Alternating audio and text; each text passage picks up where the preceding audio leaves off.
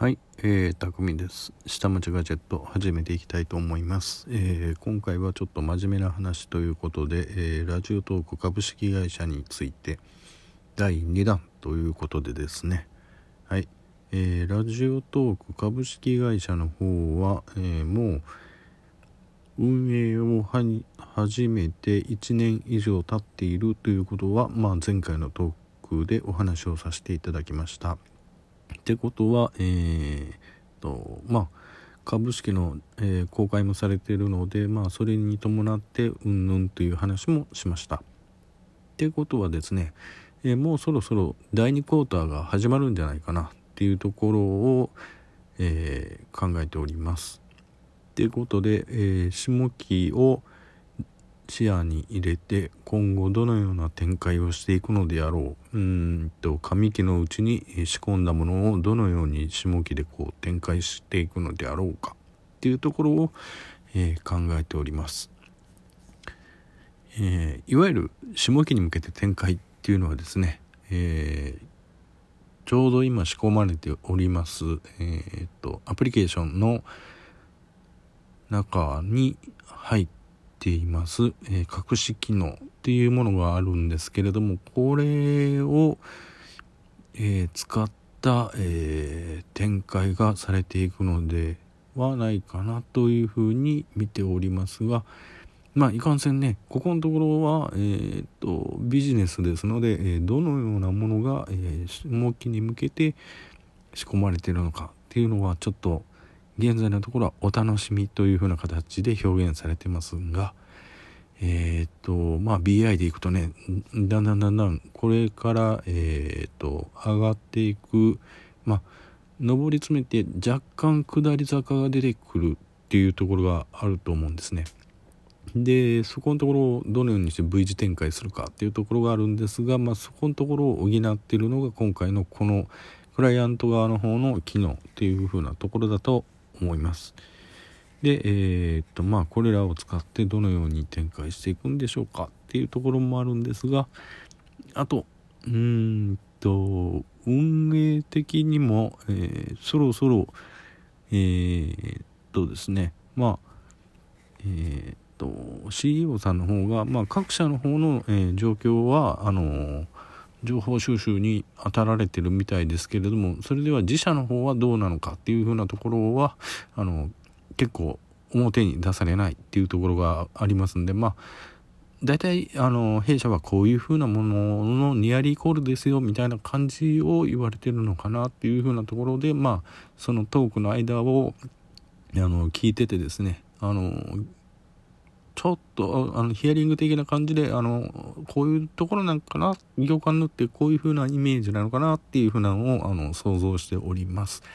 ですのであじゃああの今のところの現在のところでいくとまあ運営的にも全部回ってるんだっていう風なところで、えー、自転車操業状態にもなってるっていうんではなくて車内担保もちゃんとできてますよっていう風な状況なんだなと。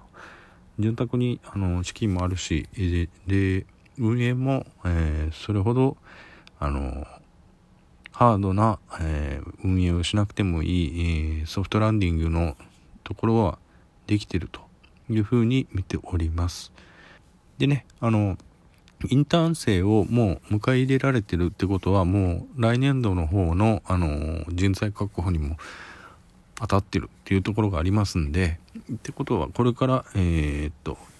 リソースを確保していって、え、さらに、え、会社の規模というものも大きくしていく、え、安定させていくというふうなところが見られますというところがあります。私の、あの仕事をやってる側からの、え見方としては、まあ、リソースを確保して、まあ、インターン生が、え必ず100%あの入ってくれるかどうかっていうのところに関しては難しいところがあります。うん、っていうのはあの現実問題だと思います。あの弊社の方でもまあインターン生とかいろいろありましたけれどもなかなかその人材確保っていうのは結構あの人事の方は苦労されてましたんでうーんとですね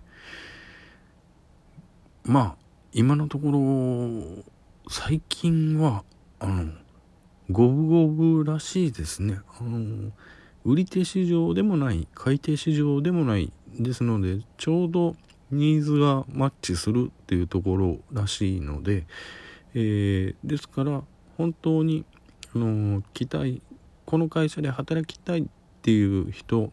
とこういう人材が欲しいっていうにあの人材が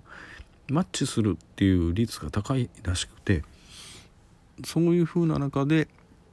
インターン生さんが、えー、来られたっていうので、えー、まあラジオトークさんも、えー、それを迎え入れられた、え、まあ多分あの数は何名かおられた中での選抜だったと思うんですね。でそこでまあマッチされて、え、入ってこられたっていう風なところに関しては、うん、まあ将来て将来的にはどうなんだろう。えー、その辺はあの皆さんの力にかかってると思います。えー、あどうしよう。この辺カットしとこうかな。えっと、えー、っと、そうですね、将来的な展望としては、まあ、前回も言いましたように、そのビジョンがどのようになってるかっていうところが、まだ未だにホームページとかでは、あの、どういうふうにどういうふうな会社を目指しますとかっていうところがまだ見れてないんで、うん、どうなんだろうなっていうふうなところもあるんですけれどもね。まあそこら辺はあれですかね。あの、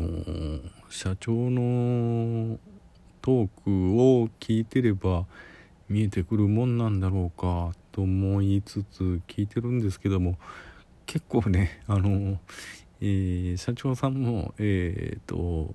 いろんな方とのこうトークをされてたとかあのお題トークとかを喋られてるんで